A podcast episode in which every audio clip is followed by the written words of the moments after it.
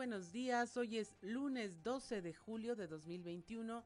Esto es Fuerte y Claro, un espacio informativo de Grupo Región. Saludamos esta mañana a quienes nos acompañan a través de nuestras diferentes frecuencias en todo el estado, por la 91.3 FM en la región sureste, por la 91.1 FM en las regiones centro, centro desierto, carbonífera y cinco manantiales, por la 103.5 FM en la región Laguna de Coahuila y de Durango, por la 97.9 FM también en la región norte de Coahuila y sur de Texas. Un saludo también a quienes nos siguen a través de las redes sociales por la página de Facebook Región Capital Coahuila. Mi nombre es Claudia Blinda Morán y estos son los titulares de hoy.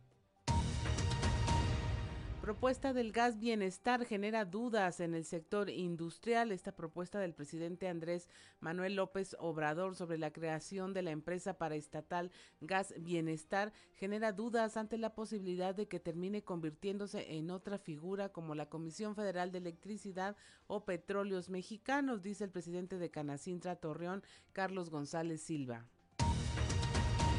relajó ciudadanía, medidas sanitarias. Las personas que acuden al centro de la ciudad a realizar sus compras han relajado todos los protocolos de seguridad para evitar los contagios de COVID en las últimas semanas. Así lo consideró el presidente de la Asociación de Comercios del Centro Histórico, Salvador Rodríguez Sade.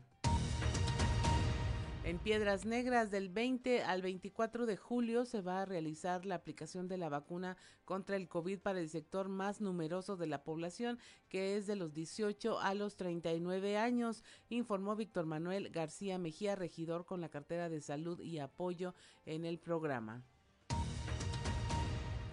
En Coahuila, a través de los cinco subcomités regionales de salud, se reforzarán las medidas de control para que se respeten los controlos, con protocolos sanitarios y prevenir un posible incremento de las cifras de contagios por COVID-19, esto por la temporada vacacional y ante el repunte de la pandemia que se registra en el país, así lo señaló el gobernador Miguel Riquelme. Aumentan denuncias por violencia familiar. Esto es porque hay confianza en las autoridades, dice la diputada local Luz Elena Morales. Este aumento es de un 28% más que en relación al año anterior exhortan que se incorporen a Villa Unión, Morelos y Allende a la zona libre en la frontera norte a la espera de la canonización de Monseñor Jesús Echavarría y Aguirre, el obispo de Saltillo, Hilario González, indicó que aún no hay una fecha para que esto ocurra.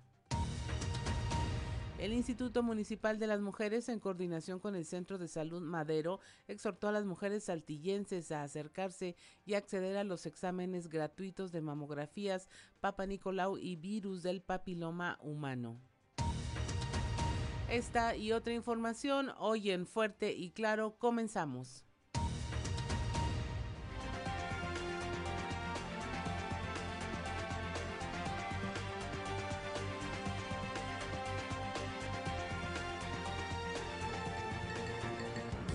Esto es Fuerte y Claro. Transmitiendo para todo Coahuila. Fuerte y Claro. Las noticias como son con Claudio Linda Morán y Juan de León.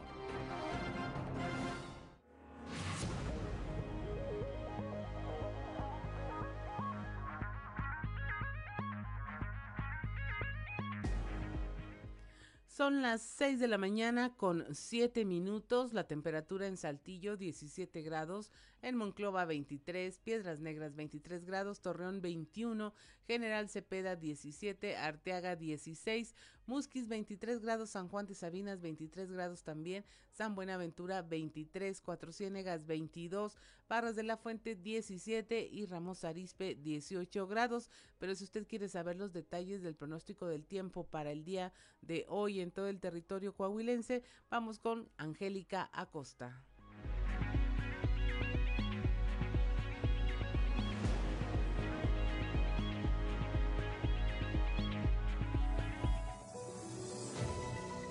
Pronóstico del tiempo con Angélica Acosta.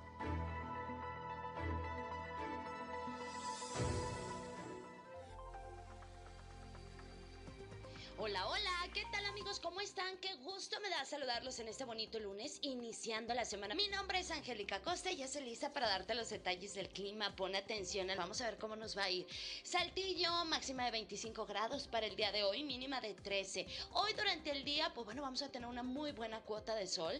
Va a estar cálido, va a estar agradable. Y por la noche un cielo parcialmente nubladito. La posibilidad de precipitación elevada para Saltillo, 51%. Excelente, vámonos a Monclova, 31 grados como máxima mínima de 22. Durante el día vamos a tener periodo de nubes y sol, sin embargo se va a sentir muy cálido, ¿ok? Por la noche un cielo parcialmente nublado, de igual manera algo cálido por la noche y la posibilidad de lluvia ahí para Monclova es de 46%. Excelente. Torreón, Coahuila también temperatura cálida, 35 grados como máxima mínima de 20. Durante el día de igual manera periodo de nubes y sol, se va a sentir muy cálido, no te preocupes. Por la noche bastante nubosidad. La posibilidad de precipitación ahí para Torreón es de 25%. Perfecto. Piedras negras, máxima de 33 grados, mínima de 24. Durante el día vamos a tener bastante solecito, se va a sentir muy cálido, va a estar agradable. Por la noche un cielo principalmente nublado. Se incrementa más la posibilidad de lluvia por la noche ahí para Piedras Negras que durante el día. 56%. Toma tus precauciones y maneja con muchísimo cuidado. Vámonos hasta la Sultana del Norte ahí para toda nuestra gente bonita que tiene vuelta para Monterrey, te comento que también se espera temperatura cálida, 32 grados como máxima, mínima de 21 durante el día. Vamos a tener periodo de nubes y sol, sin embargo se va a sentir muy cálido, va a estar agradable y por la noche bastante nubladito. La posibilidad de lluvia elevada también para Monterrey, 56%. Excelente. Amigos, ahí están los detalles del clima, ¿verdad? Cuídate mucho, recuerda, hay que seguirse lavando las manos con frecuencia y que tengas un excelente inicio de semana. Muy buenos días.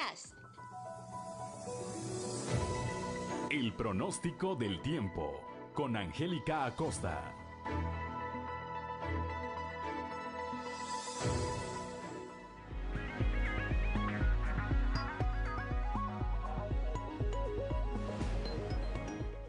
Seis de la mañana con 10 minutos. Y si usted quiere saber qué ocurrió un día como hoy, en julio 12. Vamos a las efemérides con Ricardo Guzmán.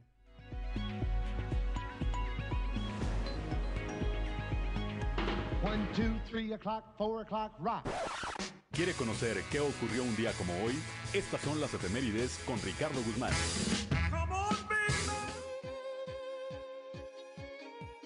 Como hoy, pero de 1605, se dieron a conocer en la Nueva España los primeros ejemplares de la obra El ingenioso hidalgo Don Quijote de la Mancha, de Miguel de Cervantes Saavedra. También, el 12 de julio, pero de 1854, nació George Eastman, industrial estadounidense e inventor de la película fotográfica y la cámara Kodak. Y un día como hoy, pero de 1967, el gobernador Braulio Fernández Aguirre promulgó el decreto por el cual se declaró benemérito del Estado al general Andrés S. Viesca y se acordó la inscripción de su nombre con letras de oro en el recinto de sesiones.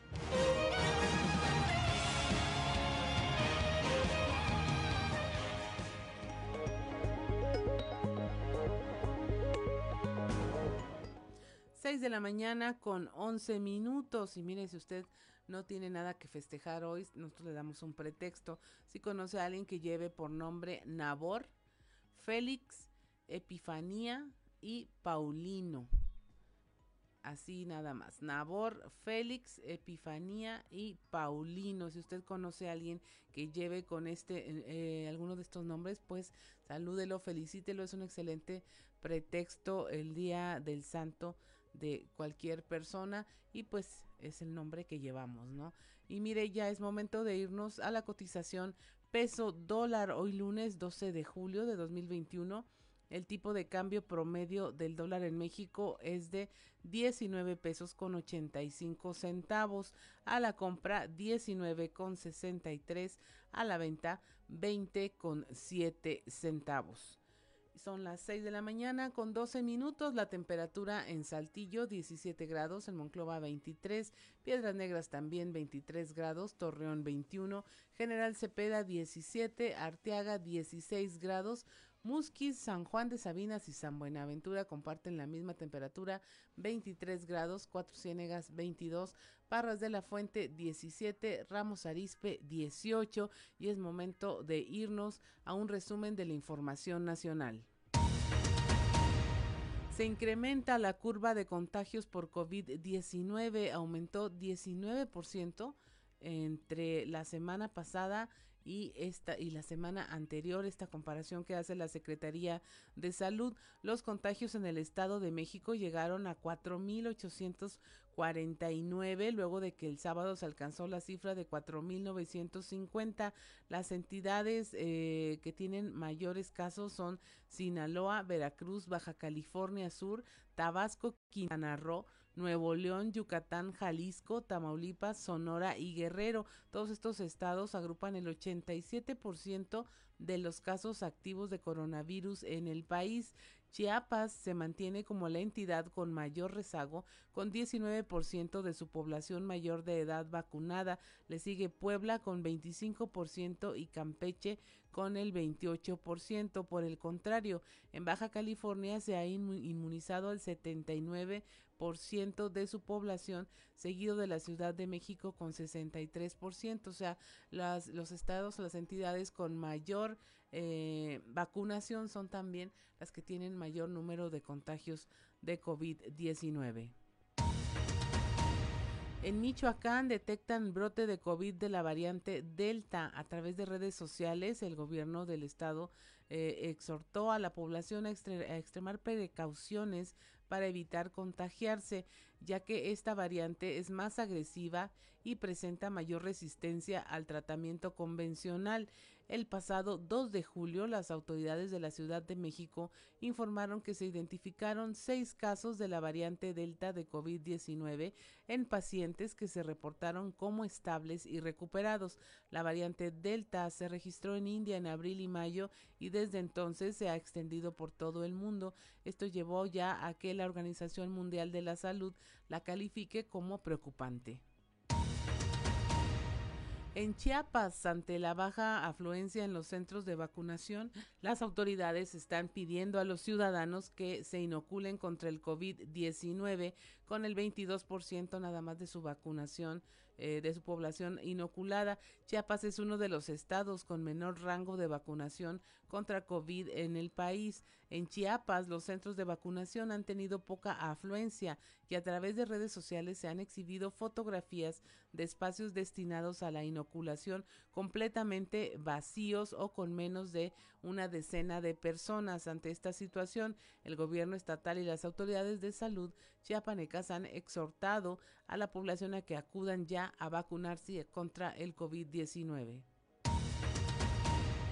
En Zacatecas disparan y matan a una doctora cuando circulaba por la carretera. La médica radióloga María Esther Talamante se trasladaba de Jerez al municipio de Valparaíso cuando en la carretera se encontró con un retén de civiles armados quienes le hicieron la señal para que se detuviera. Sin embargo, la mujer aceleró su automóvil y los hombres armados le comenzaron a disparar.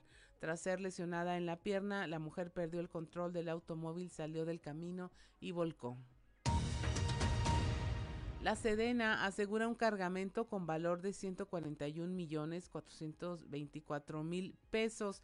Este cargamento se detectó en el municipio de Bacum, Sonora.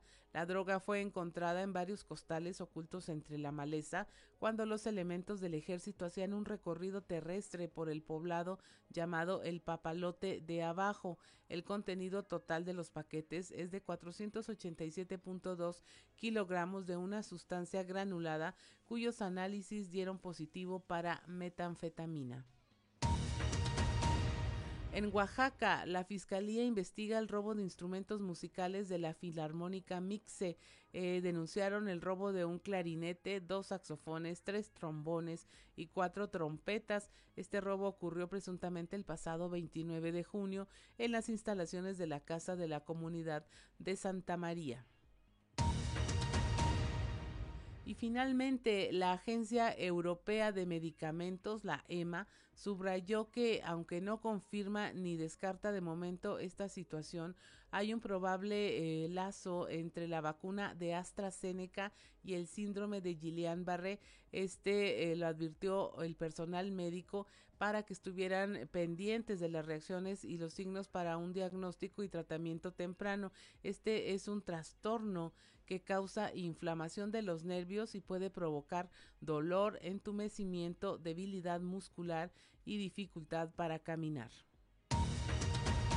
Y mire, el asunto está en que entre que se vacunan o no, hay estados del país que tienen un nivel de vacunación más bajo y luego hay informaciones como estas que asustan, pero definitivamente el tema de las secuelas del COVID se está analizando por parte de todos los personal, del personal médico de instituciones de salud a nivel mundial y simplemente, bueno, es para que usted esté atento de lo que pueda eh, sentir y las autoridades también están al pendiente de todas estas reacciones. De hecho, si lo recuerda, cuando va a vacunarse le hacen un cuestionario, usted deja su número celular, deja sus características ahí y se le indica que si padece alguna reacción severa, no solamente aguarde ahí los 20 minutos, creo que es lo que te dejan, 10 de 15 a 20 minutos en espera por si tienes alguna reacción, sino que tienen tu contacto para poder localizar en localizarte cuando haga falta y que sobre todo no haya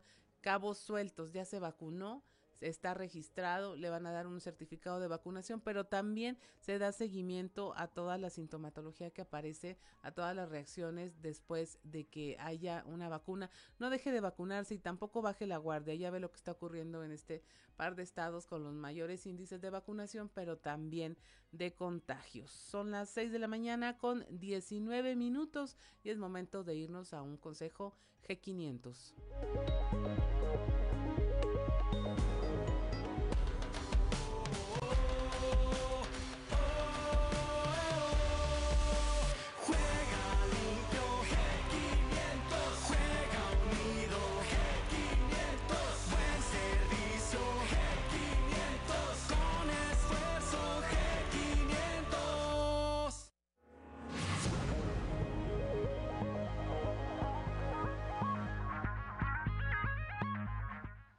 6 de la mañana con 20 minutos. Esto es fuerte y claro.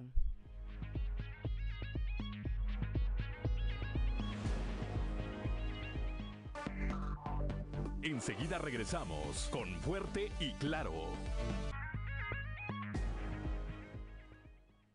Ya son las 6 de la mañana, 6 de la mañana con 43 minutos. Vamos rápidamente ahora a la portada de nuestro periódico Capital del día de hoy, que en su eh, nota principal, en un momento más vamos a hablar de este tema con Víctor Barrón allá desde la región lagunera, advierte eh, la iniciativa privada que pues ellos eh, creen que esta iniciativa del presidente López Obrador del gas bienestar va a terminar como han terminado o como están actualmente otras paraestatales en nuestro país, el caso de la Comisión Federal de Electricidad y el caso de petróleos mexicanos que pues dicen por un lado siempre las autoridades federales que están muy bien y por otro lado vemos pues que no es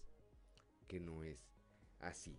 Por otro eh, lado, dice el eh, presidente de la Asociación de Comercios del Centro Histórico, Salvador Rodríguez, que eh, pues la ciudadanía relajó las medidas contra el coronavirus, que es común ver ya a la gente en el centro de la ciudad de Saltillo sin guardar ninguna de las restricciones que hay en materia sanitaria. El más visible, obviamente, pues es el uso del cubrebocas y sí, es muy fácil advertir en las calles del eh, centro y supongo que de algunos otros sectores, por supuesto, que hay mucha gente que se olvidó de esa, de esa, eh, eh, de mantener esa medida de cuidado contra el COVID-19, cuya tercera ola de contagios está a la vuelta de la esquina. Y más adelante vamos a platicar de lo que ocurre ya en el vecino estado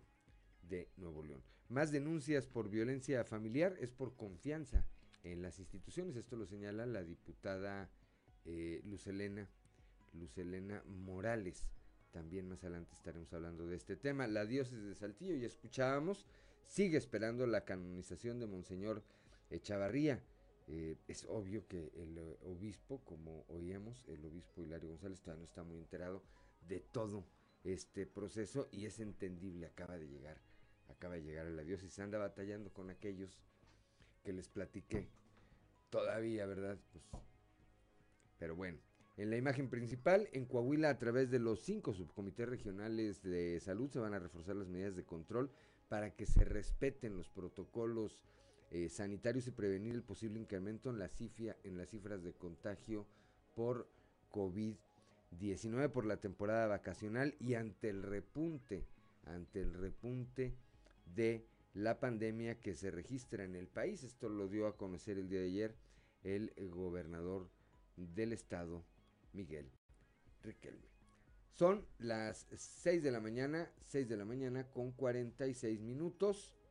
Hora de ir a nuestra columna en los pasillos.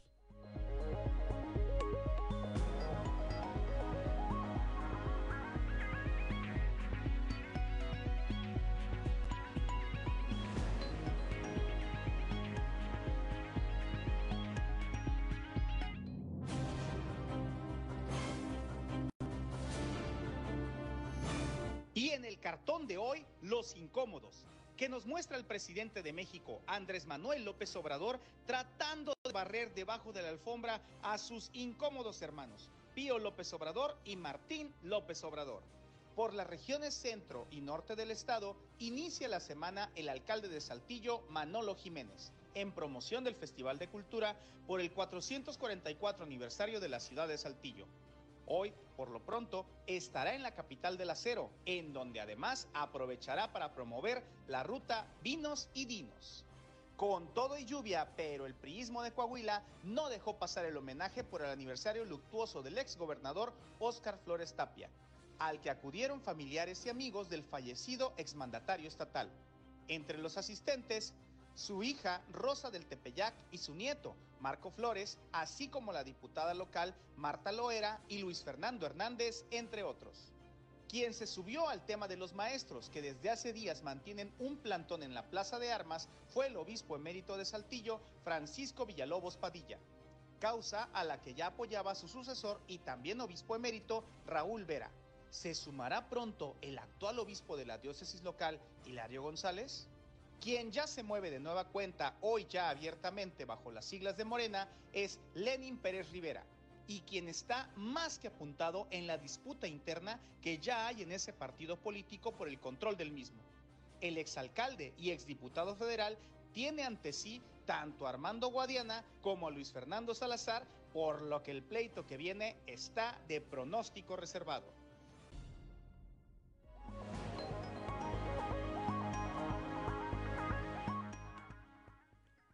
Ya son las 6 de la mañana con 49 minutos. A eso me refería, Claudio Linda Morán. Anda el obispo Hilario González batallando ahí con aquellos que les platiqué. Pues no le da tiempo de ocuparse de otras cosas. Que debería, ¿verdad? Que debería. Son las 6 de la mañana con 49 minutos. Ya está en la línea telefónica mi compañero Víctor Barrona, ya desde la región lagunera, para platicar este tema que comentamos hace apenas un momento. El eh, sector privado, el sector privado allá en la región lagunera, pues ve con cierto escepticismo y me parece que bastante fundado esta propuesta del gas bienestar. Víctor, muy buenos días. Buenos días a nuestros amigos de Fuerte y Claro. Este inicio de semana, así es, pues platicamos con el presidente de Canacintra Torreón, eh, Carlos Javier González Silva en torno a esta situación que pues hace eh, eh, algunos días anunciara el presidente Andrés Manuel López Obrador con la creación de esta empresa Gas Bienestar. Y bueno en lo que respecta al sector industrial pues el anuncio de esto que, que según el presidente de la República pues estaría ya dando inicio dentro de tres meses pues genera esas dudas eh, eh, dado que pues la historia para el sector empresarial pues se puede repetir con lo que fueron empresas paraestatales como Pemex o como la Comisión Federal de Electricidad, acaparando el, el, mercado.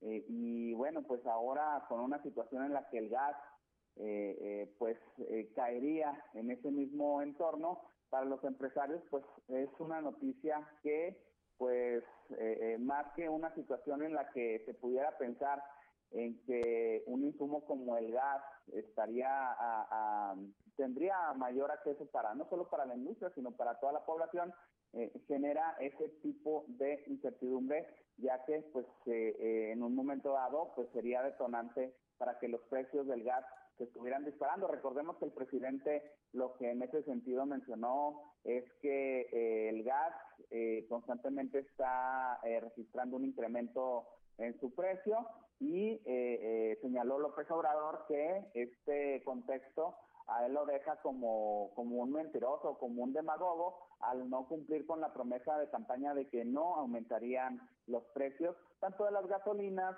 como de la energía eléctrica y en este caso el gas. Así que, eh, sin más, escuchemos lo que nos comentó el presidente de, de Canacintra Torreón, Carlos González, respecto a esta situación. Tenemos muchas suspicacias al respecto. ¿Realmente va a entrar como competidor o realmente va a entrar a quedarse como un monopolio? O sea, para nosotros el gobierno no debe ser productor ni comercializador, debe ser un ente regulador de la actividad económica. Tenemos miedo de que eso se convierta en lo que fue Pemex, en lo que fue Comisión Federal de Electricidad y ahora el gas, pues son nuestros insumos básicos de energéticos. Toda empresa vive con gas y luz. Entonces, si me vas a hacer un monopolio, pues mis precios se van a disparar. Entonces, Aquí la pregunta es hasta dónde sí y hasta dónde no.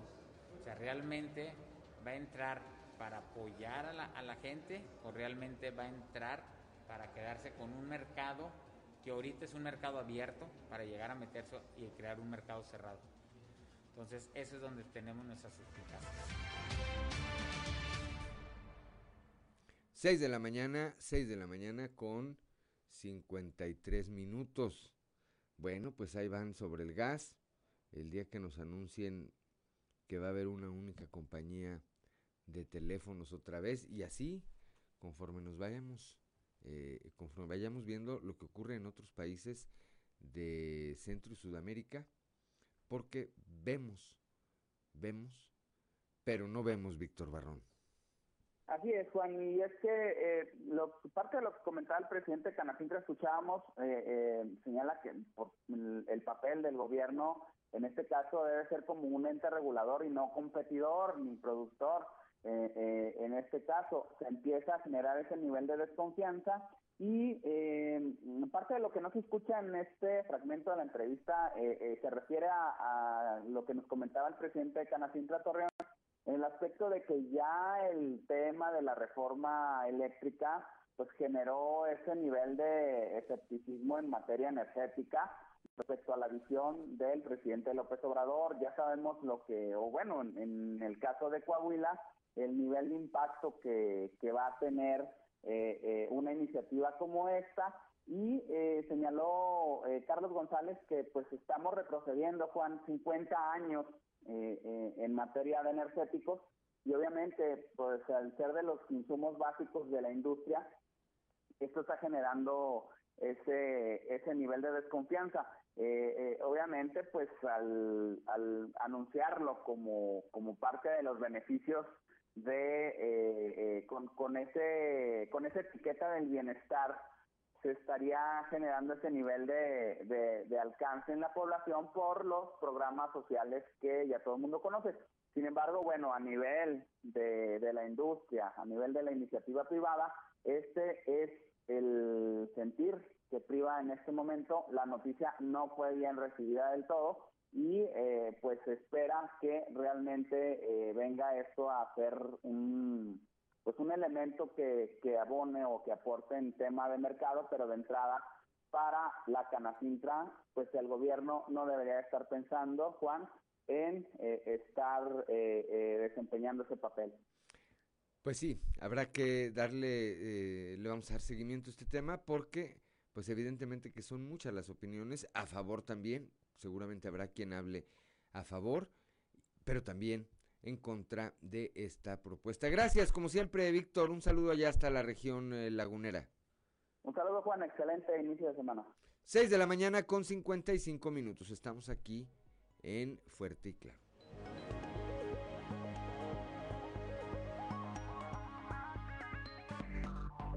Enseguida regresamos con Fuerte y Claro. Seguimos en Fuerte y Claro.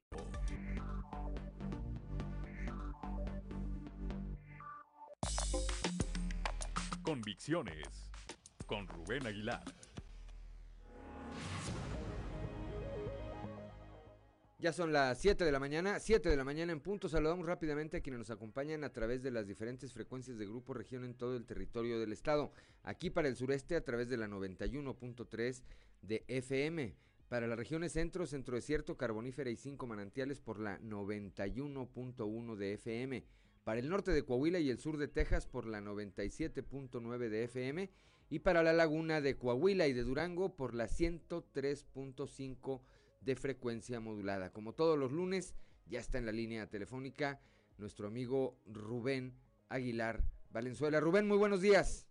Muy buenos días, Juan. Buen día quien nos oye. Pues mira, hoy quisiera comentar un tema internacional relacionado con Nicaragua. A veces en México eh, la sociedad y los propios medios nos centramos en solo México y no acabamos de ver lo que está ocurriendo en nuestro entorno, como los eventos que sucedieron ayer el día de, Cuba. Eh, yo la primera vez que estuve en Nicaragua fue en diciembre de 1979, seis meses después de que había triunfado la revolución sandinista, destituyendo, derrocando al dictador Anastasio Somoza. Y bueno, era en aquel momento, todo el mundo veía como una con mucho entusiasmo la posibilidad de una alternativa, como yo mismo lo veía, como pues de muchas gentes de muchos países del mundo que visitaban Nicaragua, que se integraban en el proceso de la revolución. Eh, los sandinistas están en el poder de 1979 a 1990, cuando hay elecciones, pierden la elección, presionados hacen elección porque había una guerra contrarrevolucionaria financiada por los Estados Unidos que se llamó la Contra, y vuelven al poder solo 17 años después, este, en 2007, cuando eh, Daniel Ortega eh, gana la elección.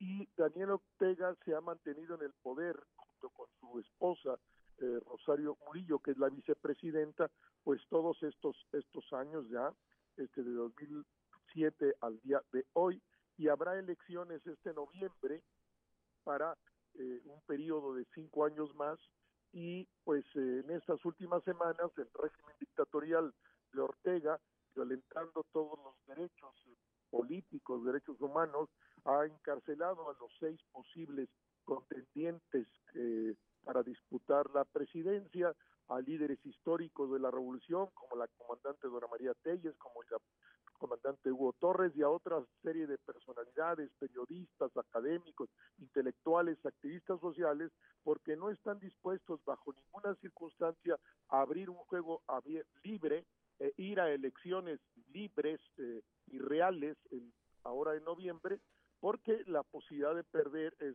alta para ellos y es muy posible que jamás pudieran regresar al gobierno de Nicaragua y en este sentido pues una lucha histórica donde murieron decenas de miles de gentes durante la revolución y los años de la lucha guerrillera, pues ahora volvemos a una dictadura como la de Somoza y en algunos aspectos hasta peor, eh, eh, en un ciclo histórico de verdad trágico que, restablece una dictadura, un grupo que luchó contra una dictadura y que ya en el poder vuelve a constituir una dictadura. Y el otro gran tema, pues, es la actitud de México en esta situación. Eh, México, ah, en, la OEA no aceptó votar, lo hizo junto con eh, Argentina, de no votar una condena al régimen dictatorial de Ortega. Algún comentario hizo el presidente a título personal, pero no hemos eh, mantenido una posición como gobierno de México condenando la dictadura de Ortega en Nicaragua, como sí lo hicimos en su momento contra la de Somoza y tuvimos una intervención muy favorable a la guerrilla en aquel momento. El presidente dice que no se vale, que la doctrina Estrada y no se quiere comprometer y no comprometer, si no denunciar a la dictadura es es ponerse del lado de la dictadura.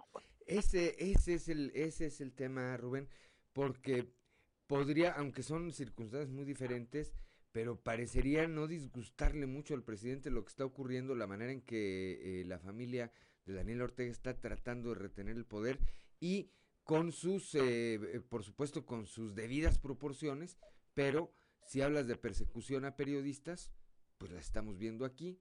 Si hablas de persecución a líderes opositores, pues las estamos viendo aquí. Esperemos no ver otras cosas más adelante, Rubén.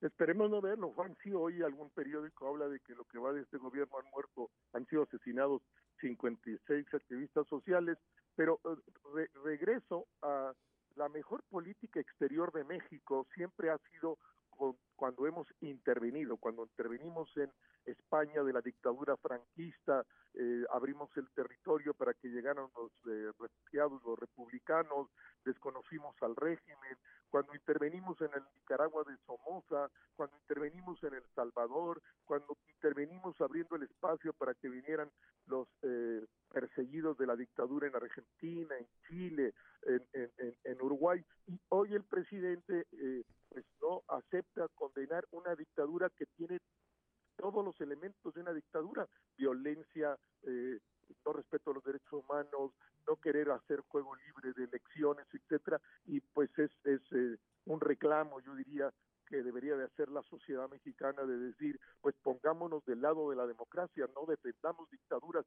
y la actitud del presidente y su gobierno es la defensa de la dictadura en Nicaragua. Sí, el papel eh, tradicional y lo que distinguió por tantos años a nuestro país era precisamente ese tema al que tú te refieres, el, el, el, saber alzar la voz y el convertirse, el convertirse en un lugar a donde podían venirse a, estar protegidos quienes eran perseguidos en otros países, Rubén.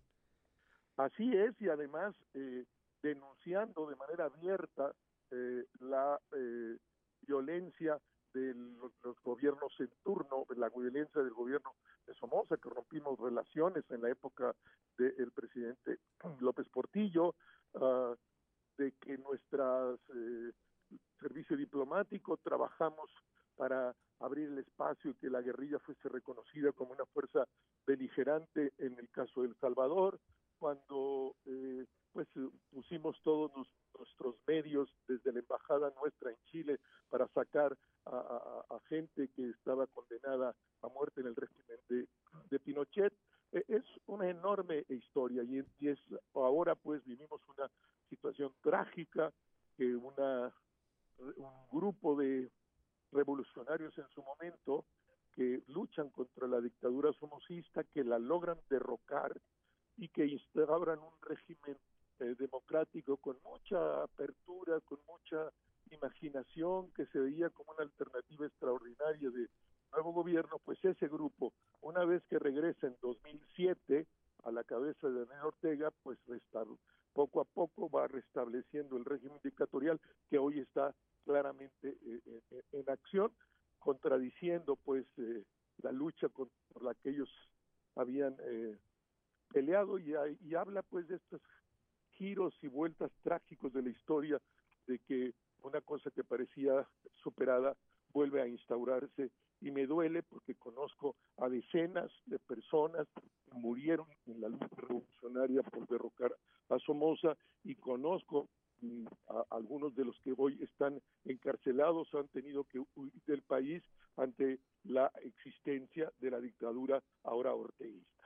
Sí, los eh, entonces salvadores pues se convierten ahora en dictadores corregidos y aumentados del régimen de Somoza Rubén. Pues vamos a estar atentos a ver qué eh, a ver qué ocurre porque eh, pues estamos a, próximos a esta elección que sin duda dará mucho, mucho, mucho de qué hablar. Así es, Juan, y buenos días, buen día. Muy buen día, Rubén. Gusto saludarte como siempre. Igualmente, hasta luego. Siete de la mañana, gracias a Rubén Aguilar Valenzuela. Siempre, siempre es su punto de vista, su opinión es importante por pues, la experiencia, la experiencia eh, que tiene, la visión que tiene, no nada más, eh, repito, por el eh, desempeño que ha tenido en el sector público, sino también en sus actividades. Estuvo en la guerrilla, entonces es un hombre que sabe perfectamente de lo que habla, entre muchas otras actividades, por supuesto. Siete de la mañana con diez minutos, Claudio Linda Morán. Pues vamos ahora con nuestro compañero Raúl Rocha, quien nos va a hablar de, bueno, cómo se han relajado las medidas de seguridad sanitaria, al menos aquí en la zona centro de Saltillo y bajo la perspectiva del presidente de la Asociación de Comercios del Centro Histórico, Salvador Rodríguez Sade, quien observa que, bueno, que se, mientras ellos mantienen en los comercios las medidas protocolarias, sanitarias que la gente como que ya se relajó y hay una imagen que lo ilustra muy bien en nuestra edición impresa donde se ve eh, caminando por el centro histórico la gente ya sin cubrebocas y pues sin respetar la sana distancia. Buenos días, Raúl. Hola, ¿qué tal? Eh, buenos días, Olinda. Así es, la gente de la iniciativa privada, lo que son este, los empresarios del centro histórico, ya detectaron lo que se ha mencionado ya en diferentes sectores, donde indican que mucha gente que acude a realizar alguna actividad al centro, es a pasear nada más, o a tal vez a comprar algún producto, está relajando las medidas sanitarias. Es decir, que esta situación puede poner en problemas a la ciudad en general y en particular en particular a la ciudad y a la región, ¿no? En general, a la región sureste. De esto nos habla eh, el presidente de la Asociación de Comercio del Centro Histórico, Salvador Rodríguez Saede, que indica que pareciera ser que el hecho de que la vacuna se está aplicando en diferentes sectores esté creando tal vez esa sensación de seguridad y pareciera que se piense o se sienta que el virus ya se ha ido. Pero esto es todo lo contrario. Escuchemos lo que comenta. Eh, esto no quiere decir que debamos de aflojarle. Este, inclusive ahorita está empezando a haber aumento de casos positivos. Yo creo que el tema de la vacunación también tiene que ver en la percepción de la gente. Este, se siente que un ambiente de que ya no hay virus y la verdad es que sigue habiendo, sigue habiendo muertos, sigue habiendo desafortunadamente contagios y, contagios de gravedad, sigue habiendo hospitalizados. Entonces no hay que bajar la guardia. Es una pandemia y la pandemia no se va de un día para otro. Este, nosotros como comerciantes, como asociación, desde que inició la pandemia hace más de un año, este, cuando nos cerraron, nosotros peleábamos mucho eso, que, que no era la mejor idea porque, porque la pandemia no se iba a ir. Era lo que nosotros decíamos, entonces se ha venido trabajando bien, nos han permitido trabajar, si no hubiera sido mucho más desastroso para el sector económico y ahorita pues pedirle a la ciudadanía que sigamos protegiéndonos y cuidándonos. Siete de la mañana, siete de la mañana con 13 minutos. Evidentemente es que a mí me parece, Raúl, salvo tu mejor opinión, también eh, por supuesto la del auditorio, que a partir de que comenzó a avanzar el proceso de vacunación, pues eh, se generó, se generó esta este eh, relajamiento, esta confianza, pero pues han dicho de eh, todas las formas posibles las autoridades que no es eh, suficiente, si bien la vacuna nos protege, nos protege, no dejamos de ser portadores, aunque no nos perjudique, no dejamos de ser portadores en un momento dado del virus y lo podemos llevar a otras personas que aún no han sido vacunadas y que obviamente pueden, pueden generar esto, esto sin considerar todo el tema de las, todas las variantes que le están dando ya hoy a el eh, COVID-19. Hay algunas que dicen pues, que incluso están afectando ya a los niños, que era una población que había eh, salido, pues en términos muy generales, bien librada de estas primeras dos etapas fuertes del de COVID-19, Raúl. Sí, es indudable que aquí hay, hay una percepción por parte de la gente de, con estos esquemas de vacunación que se están aplicando, este, esos grupos que terminan sus dos dosis aparentemente estarán este, inmunizadas y que no el, pareciera que el virus no no puedan contraerlo, pero es todo lo contrario, lo pueden contraer por supuesto y aún más lo pueden seguir por supuesto contagiando. Aquí el punto es que la vacuna lo único que hace es, disminuir eh, ostensiblemente la posibilidad de que fallezcas o la tengas de manera grave como para que te hospitalicen. Y esta situación se ha permeado y así como ya levantó la voz la gente de la iniciativa privada, ya lo ha hecho también la Secretaría de, Salud, donde hablan de que pues, deben persistir las, las medidas protocolarias en todos los sitios y con todas las personas aún y estén vacunados. También la gente de las empresas, los obreros, se mantienen todas las medidas dentro de los mismos eh, eh, sitios de trabajo, en lo que son los comedores al momento de ingresar, es decir, eh, se sigue aplicando en, en todos los sitios. Ya lo comentaba también el gobernador, se ha detectado que la forma de contagio eh, donde se está presentando mayormente es en el tema social, dentro de las familias, las reuniones y en las salidas que se tienen a veces para ir a comprar algo o para ir a algún sitio, como puede ser alguna alguna película, alguna obra de teatro, porque todos esos espacios ya se abrieron con sus limitaciones y al momento de que salen ese es donde puede haber este factor riesgo de contagio. Aún cuando vayan a ese lugar y se tome la temperatura y el gel antibacterial y todas estas medidas, al momento que salen es cuando esto se, se acentúa y la persona no en la calle es cuando se ve el relajamiento en ese sentido. Por eso las voces de todos los sectores para que la gente eh, pues retome esta este, esta, este sentido estricto de seguir esas indicaciones que se implementaron hace poco más de un año, ¿no? Así es. Bueno, pues ya eh, más adelante estaremos platicando de las medidas que se van a tomar de esta postura que eh, de, la que habla el eh, gobernador Miguel Riquelme para prevenir precisamente esta tercera ola, que esta tercera ola de contagios afecte a Coahuila y más adelante también estaremos platicando de lo que pasa en el vecino estado de Nuevo León. Gracias como siempre por tu reporte, Raúl. A la orden, Juan, muchas gracias. Buen día. Buen día, 7 de la mañana con 17 minutos, Linda Morán. El hecho de que en el año se hayan registrado mil denuncias por violencia familiar, de ellas un 28% más que en el 2020, significa que hay confianza por parte de las mujeres para denunciar, así lo aseguró la diputada local Lucelena Morales.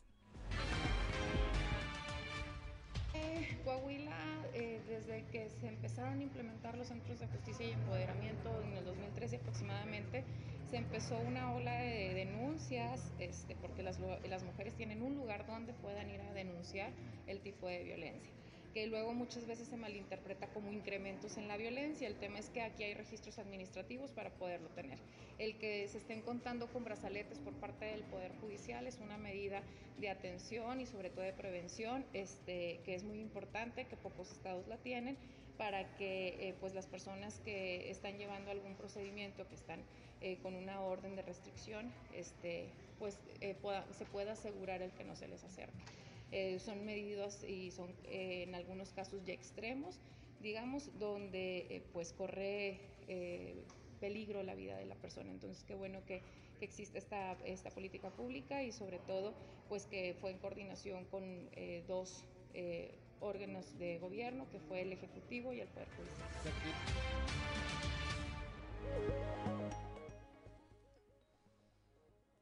Siete de la mañana, siete de la mañana con 18 minutos. Sí, se da este eh, fenómeno, efectivamente, Claudia, cuando yo coincido en que si hay confianza en las autoridades, pues es más gente la que anuncia. Por un lado está obviamente el tema de las mujeres, pero de manera general. Y cuando ocurre lo contrario, pues vemos el efecto, el efecto inverso. Si no tienes confianza en las autoridades, pues es eh, muy eh, difícil que te acerques porque no sabes incluso si están coludidas o si simplemente no están atendiendo, atendiendo eh, tu denuncia.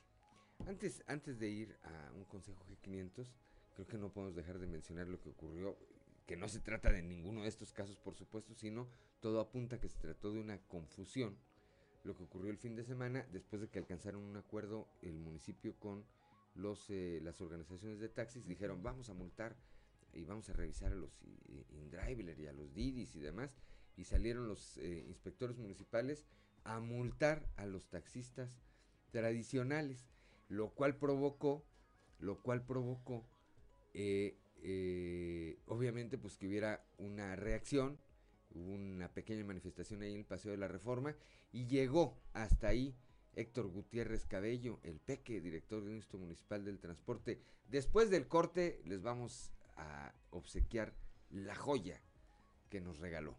7 de la mañana con 20 minutos. Vamos a un consejo G500.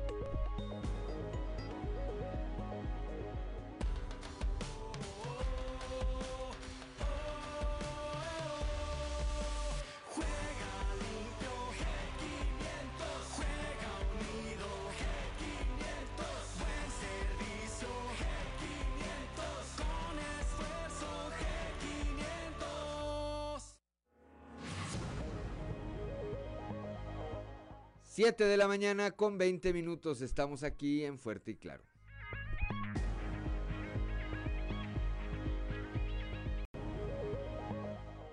Siete de la mañana, 7 de la mañana con 24 minutos desde la capital del acero, nuestro amigo y colaborador en eh, nuestro periódico Capital y que bueno, a partir de hoy vamos a estar platicando con él aquí a través de la línea telefónica para la frecuencia modulada, Antonio Zamora, el amigo del bolero. Toño, muy buenos días. ¿Cómo estás, Juan? Buenos días, gracias por esa presentación, Juan. Eh, fíjate que así para, yo creo que no podemos dejar pasar que el director general del Infonavit estuvo en Monclova eh, el viernes, también estuvo en los municipios de, de Fronteras, de, de Salinas, y luego el domingo dio positivo a COVID. Válgame. Imagínate tú, este, y no utilizó cubrebocas en su visita a estos municipios, así que Chihuahua, este, ojalá y no haya más contagio, ¿no? O sea, por sí la situación está más o menos eh, eh, grave, bueno, no grave, en COVID estamos bien, en la región centro también estamos bien, pero no es posible que este tipo de funcionarios federales vengan a no poner el ejemplo de lo que se debe hacer en estos casos de pandemia, mi Juan. Que de manera general está ocurriendo, eh, Toño, ahorita eh, platicábamos con nuestro compañero Raúl Rocha, reportero acá en el sureste del estado, y advertimos que a partir de la eh, vacunación, como que toda la sociedad sentimos que ya había pasado, y no, Estamos viendo lo que ocurre en el vecino estado de Nuevo León, donde ya se están tomando algunas medidas de restricción, se están regresando a algunas de estas restricciones que paralizaron la economía. Aquí hoy y más adelante vamos a platicar de este tema aquí en este espacio. El eh, gobernador pues dijo ayer que vamos a apretar los protocolos, sobre todo ahora en temporada vacacional, porque no queremos llegar a esta tercera ola de contagios o que esta tercera ola de contagios le afecte le afecte a nuestro estado. Creo que lo del eh, director del Infonavit pues fue una consecuencia más de esto. Yo por otra parte, además del tema sanitario que no deja de ser muy importante, por lo menos las opiniones que escuché Toño, eh, no sé qué puedes decirme tú al respecto, es que llegó con un trato muy eh, abierto, muy amable, de mucha apertura y demás, a quienes se preguntaban sobre algunas cuestiones que tienen que ver con la dependencia de su cargo. Yo creo que sí, sí, de hecho fue muy positivo eh, su trato, muy amable y yo creo que eso también, Juan, este, pues habla cosas diferentes de funcionarios de, de, de, ese nivel, ¿no? De la atención a la gente, de que se acercó la gente a platicar con él y él los, los atendió eh, con normalidad, resolviendo las cosas porque luego tiene un, evento público donde explicas y, al final se quedan algunos porque no entendieron, bueno, pues eh, eh, él los atendió. Yo creo que es una manera diferentes también de, hacer las cosas. En cuanto a lo que mencionabas de, del gobernador, de, cambiar los protocolos o regresar incluso a los protocolos que tuvimos ya en el pasado reciente, yo creo que pudiera ser. Mira, ayer estuve en, el, en el estadio Muclova, eh, donde, por cierto, la Unión Laguna de, Torreón se llevó la serie para allá. Eh, este, y, y válgame, válgame Dios, eh, pero estaba yo creo que eh, más, un porcentaje muy importante arriba del protocolo del 60%, mi Juan, yo creo que habría, entre un 70 y 75%, tal vez pegándole al 80 de, de gente en las gradas. Yo creo que eso es, este, pues también hay que tener mucho cuidado en ese tipo de eventos, igual. Pues sí, habrá que estar atentos a los protocolos, ya lo anunciaron las autoridades, porque no podemos permitir que nos, eh, primero en materia sanitaria, en la salud de los coahuilenses tengamos una regresión o tenemos una afectación y por otra parte que esto nos lleve a paralizar algunos otros sectores de la economía que apenas se están reactivando o que están por reactivarse, eh, Toño.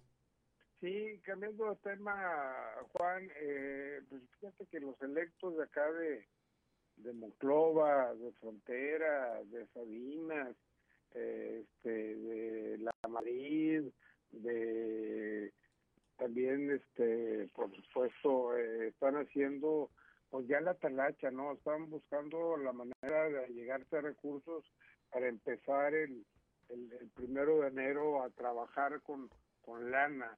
Eh, hay algunos que están viéndose con funcionarios del gobierno del estado eh, para ver cómo le hacen para, para hacer la obra o dónde sacan el recurso. Eh, hay otros que pues acuden a, de hecho, a la capital de los temblores, ahora que los beneficia la 4T, y, y pues andan jalando a todo lo que da, ¿no? El doctor Mario Delgado de Monclova trabajando, incluso Chema Prostro Siller de Saltillo también, la profesora Diana Aro Martínez, la profesora Mario Ortiz Pizarro en la Madrid, muy activa en lo referente a la planeación de lo que será su administración municipal. Y yo creo que todos los alcaldes electos, Juan, pues lo que pretenden es iniciar, y, como dicen en el argot este, deportivo, eh, iniciara a tambor batiente y sobre todo por la realización de las obras tan necesarias que prometieron en campaña. Así es, Roberto Piña es otro de los que ya anduvo allá por la Ciudad de México. esperemos platicar con él en los próximos días para que nos para que nos diga cómo cómo les fue. No tienen otra alternativa porque ahora viene esa otra parte que es, eh, como bien apunta esto, el cumplimiento eh, gradual, por supuesto, pero cumplimiento al fin de todas las promesas que se hicieron durante la campaña electoral. Pero bueno, pues vamos a seguir atentos, vamos a seguir pendientes de este y muchos otros temas, Toño. Sí, claro que sí. Se me olvidó decirte el nombre de Hugo Iván Lozano Sánchez, alcalde electo de San Buenaventura, que también está haciendo ya pues la chamba, ¿no? Buscando la manera de... Y una de ellas, así rapidito, es que la Escuela de Agronomía y Veterinaria pues sea eh, pase a manos de la Universidad Autónoma Agraria Antonio Narro y que bueno es una de las cosas que va a puchar eh, este, este alcalde entre otras cosas que tiene planeadas hacer mi Juan. Así es. Pues, pues estaremos pendientes, Toño. Gracias, como siempre, un saludo ya hasta la capital del acero. Hasta mañana. Muy buenos días. Siete de la mañana, siete de la mañana con 31 minutos. Decíamos, ya tenemos el material, ¿verdad? Eh, que este fin de semana, en este tema de las confusiones, después de que se había alcanzado un acuerdo entre las autoridades y las, eh, los sindicatos de los taxis, pues se acordó que se iban a implementar operativos para verificar y sancionar, en su caso, a quienes estuvieran prestando el servicio del transporte a través de taxi de manera irregular, es decir, sin permiso como se considera a las aplicaciones ahora. Que Uber ya prácticamente desapareció, ¿verdad? Quedan eh, Didi y ¿cómo se llama el otro? InDriver. Bueno, pues resulta que alguno de los inspectores, ahí en el teléfono descompuesto, bajó la instrucción equivocada y salieron el eh, sábado en la mañana, si no eh, mal recuerdo, los inspectores muy bravos a multar a los taxistas con los que se había alcanzado el acuerdo, es decir, a quienes habían prometido u ofrecido proteger sus derechos laborales.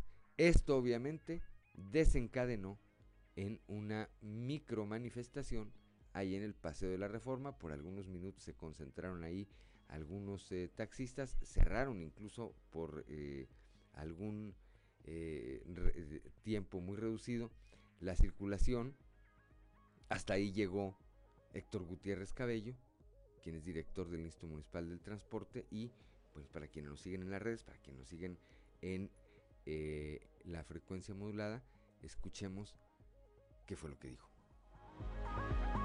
los compañeros que infraccionaron, ¿dónde están? Traigan las infracciones. La cagamos. Vamos a corregir. El operativo era contra InDriver, no contra ustedes. ¿Y luego por qué Por eso, tu, gente, tu gente está diciendo lo contrario. Tu gente está diciendo lo contrario.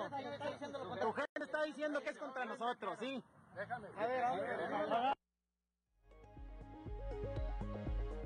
7 de la mañana con 34 minutos. Pues ya queda ahí como una frase célebre del Peque Gutiérrez, como aquella de.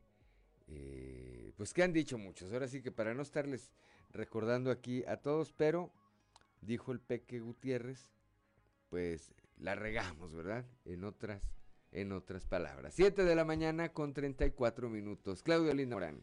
Mi pregunta sería, Juan, ¿y había motivo de infracción? bueno, vamos a la siguiente. ¿Qué decían?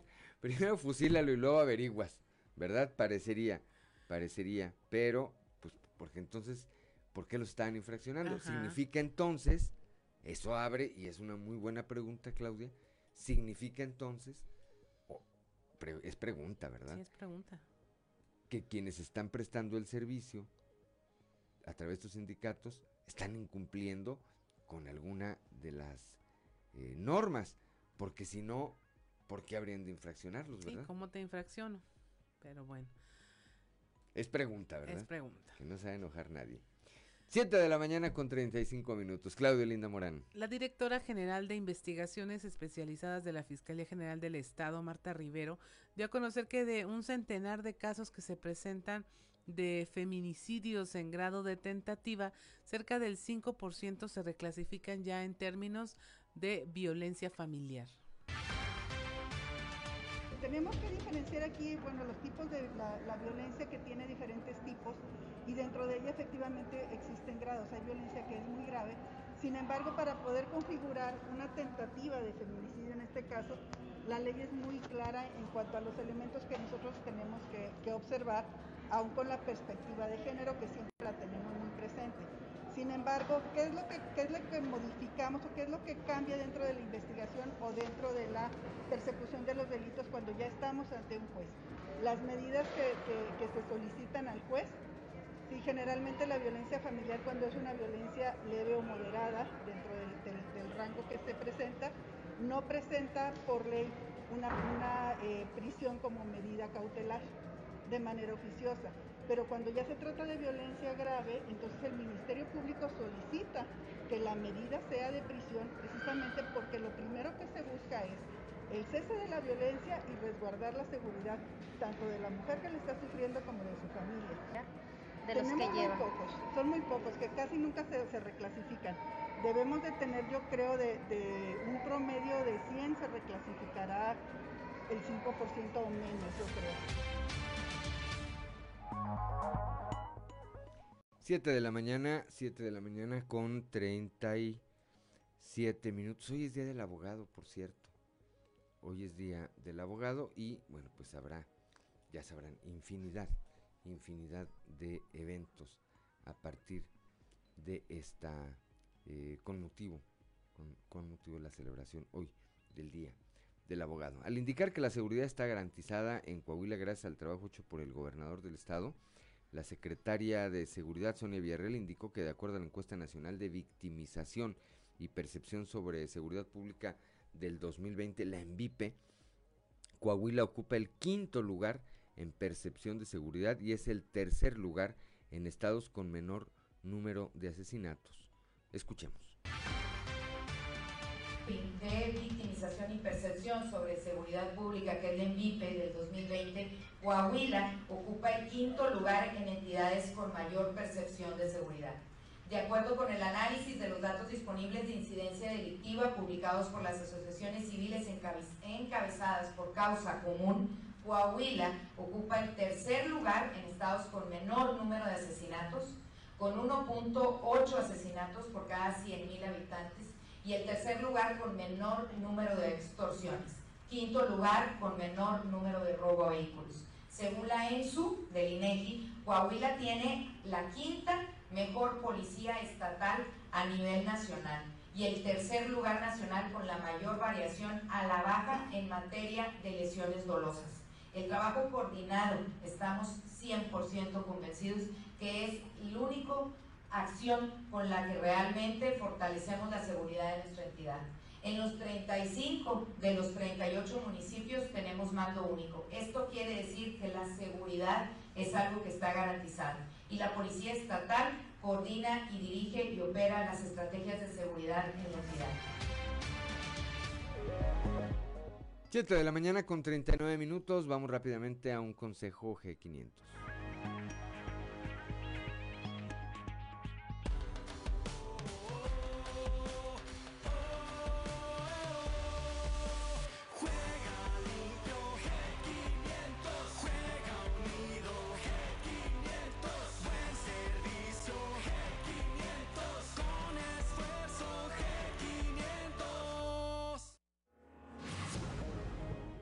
Son las 7 de la mañana, 7 de la mañana con 39 minutos. así, estas eh, encuestas, estas mediciones eh, a las que hacía referencia la Secretaría de Seguridad Pública me parecen importantes porque no las hace el Estado, las hace un organismo como es el INEGI.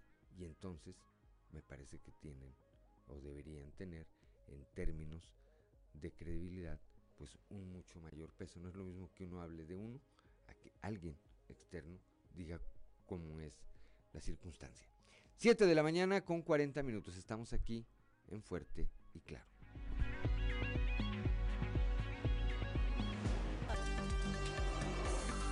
Seguimos en Fuerte y Claro.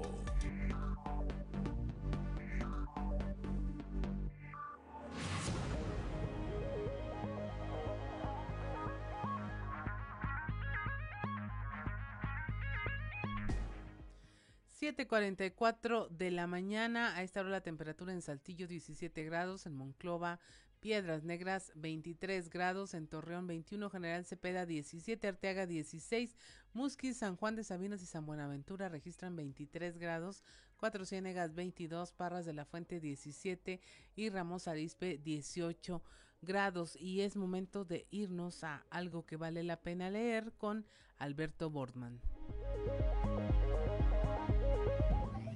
Algo que vale la pena leer con Alberto Bortman. Excelente jornada, estimado amigo Juan de León y amigo Radio Escuchas. Mil gracias por su sintonía. Esta semana, en algo que vale la pena leer, vamos a platicar sobre el debate del lenguaje inclusivo y, y vamos a recomendar un libro en relación al tema. Porque bueno, pues como bien dicen por ahí, si atendemos estrictamente el moderno lenguaje inclusivo, así como lo menciona Gonzalo Celorio a manera de broma en sus conferencias, pues para la expresión el perro es el mejor amigo del hombre, deberíamos decir el perro y la perra son el mejor amigo y la mejor amiga del hombre y de la mujer, indistinta, respectiva o excluyentemente. ¿Cómo ve usted? Así lo dice también Alex Grigelmo en su más reciente libro publicado para México, Propuesta de Acuerdo sobre el Lenguaje Inclusivo.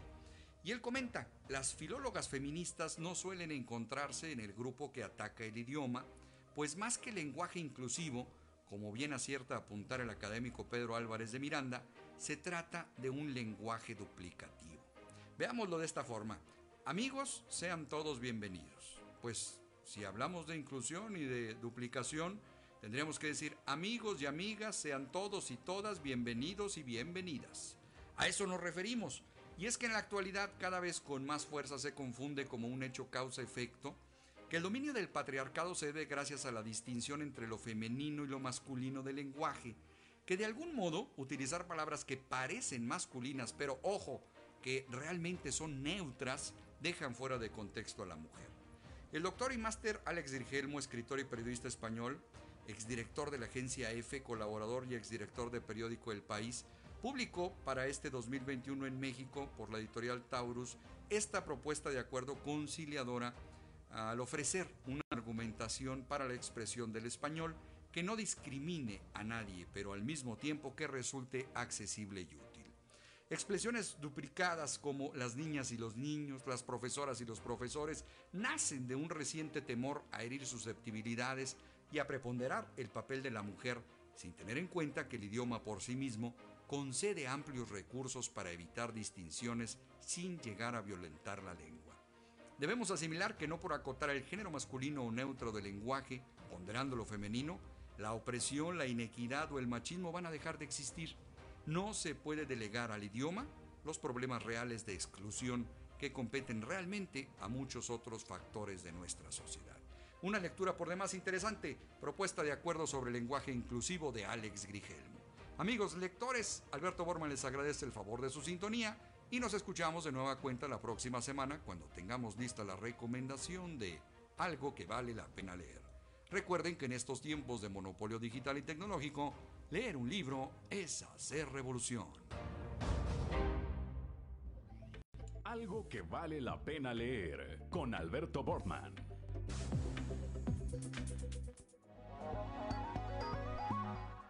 7 de la mañana con 48 minutos y es momento de irnos a un resumen de la información nacional. Se incrementa curva de contagios en un 19% de una semana a otra, según los contagios en el, la de, contabilizados por la Secretaría de Salud. Tan solo en el Estado de México llegaron a 4.849, luego de que el sábado se alcanzó la cifra de 4.950. En el Estado de México, Sinaloa, Veracruz, Baja California Sur, Tabasco, Quintana Roo, Nuevo León, Yucatán, Jalisco, Tamaulipas, Sonora y Guerrero agrupan el 87% de los casos activos de COVID en el país. En Michoacán detectan brote COVID de la variante Delta. A través de las redes sociales exhortó a la población a extremar precauciones para evitar contagiarse, ya que esta variante es más agresiva y presenta mayor resistencia al tratamiento convencional. El pasado 2 de julio, autoridades de la Ciudad de México informaron que se identificaron seis casos de portadores de este virus en pacientes ya estables y recuperados. La variante Delta se registró en la India entre abril y mayo y desde entonces se ha extendido a todo el mundo. Esto es lo que llevó a la Organización Mundial de la Salud a calificarla ya como preocupante. En Chiapas, ante la baja afluencia en centros de vacunación, las autoridades piden a ciudadanos que se inoculen contra el COVID-19. Apenas tienen ellos el 22% de su población vacunada. Chiapas es uno de los estados con menor rango de vacunación contra COVID-19 en el país. Ahí se han observado centros de vacunación con poca afluencia y a través de redes sociales se ha exhibido fotografías de espacios destinados a la vacunación completamente vacíos o con menos de una decena de personas. En Zacatecas disparan y matan a una doctora cuando circulaba por la carretera. La médica radióloga María Esther Talamante se trasladaba de Jerez al municipio de Valparaíso cuando en la carretera se encontró con un retén de civiles armados quienes le señalaron que se detuviera. Sin embargo, la mujer aceleró su automóvil y los hombres armados le comenzaron a disparar. Tras ser lesionada en la piedra, la mujer en la pierna, la mujer perdió el control del automóvil, salió del camino y volcó. La Sedena asegura un cargamento con valor de más de 141 millones de pesos. Esto es un cargamento de metanfetaminas eh, encontrado en el municipio de Bacum, Sonora. La droga fue encontrada en varios costales ocultos entre la maleza cuando los elementos del ejército hacían un recorrido terrestre en el poblado denominado el Papalote de Abajo. En Oaxaca, la Fiscalía investiga el robo de instrumentos musicales de la Filarmónica Mixe. Denunciaron el robo de un clarinete, dos saxofones, tres trombones y cuatro trompetas cometido el pasado 29 de junio en las instalaciones de la Casa Comunidad de Santa María, Tlahuiltotepec. Y hasta aquí la información nacional. Ya son las Perdón, ya son las 7 de la mañana, 7 de la mañana con 51 eh, minutos, pues prácticamente estamos ya en la eh, parte, en la parte final de este espacio informativo. ¿Alcanzamos a ir al show? Vamos al show de los famosos con Ámbar Lozano.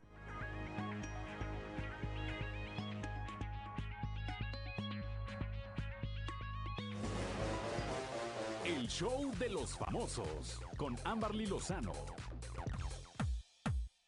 Será papá por tercera ocasión Gael García Bernal. Gael García Bernal mantiene su vida personal lo más privado posible. Es por eso que hasta ahora se dio a conocer que su novia, la periodista Fernanda Aragones, está embarazada y está a poco tiempo de darle la bienvenida a su bebé al lado del actor con quien mantiene una relación desde hace dos años. Fernanda Aragones, hija del arquitecto Miguel Aragones, reveló que está esperando a su primer hijo al lado de Gael García Bernal. A través de sus redes sociales, publicó fotos de la periodista en donde muestra su avanzado embarazo. Hasta el momento, la pareja no ha dado más detalles sobre el sexo del bebé y cuándo nacerá, algo que seguramente mantendrán en privado, algo que ha caracterizado su relación.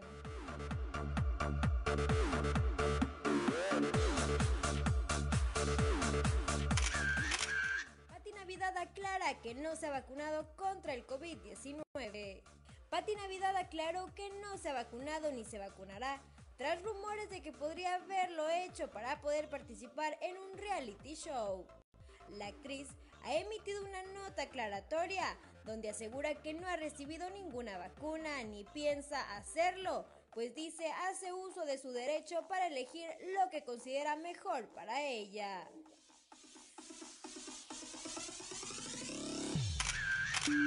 Reportó para Grupo Región Amberly Lozano.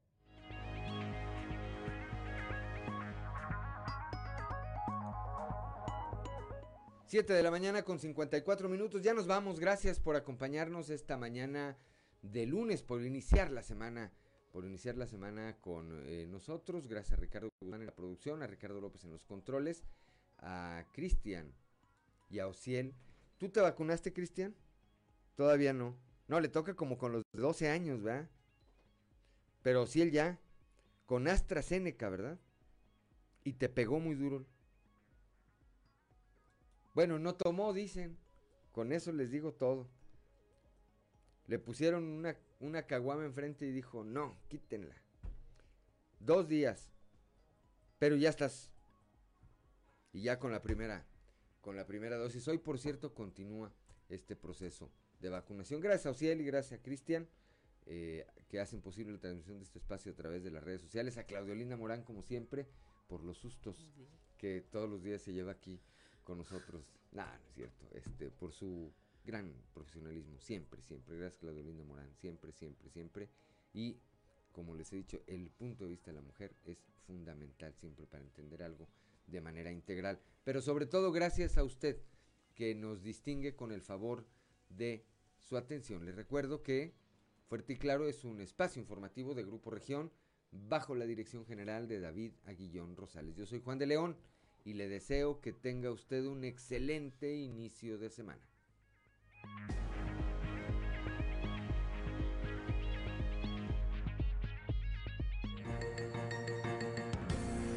Escuchaste fuerte y claro las noticias como son, transmitiendo para todo Coahuila. Fuerte y claro con Juan de León. De lunes a viernes a partir de las 6 de la mañana.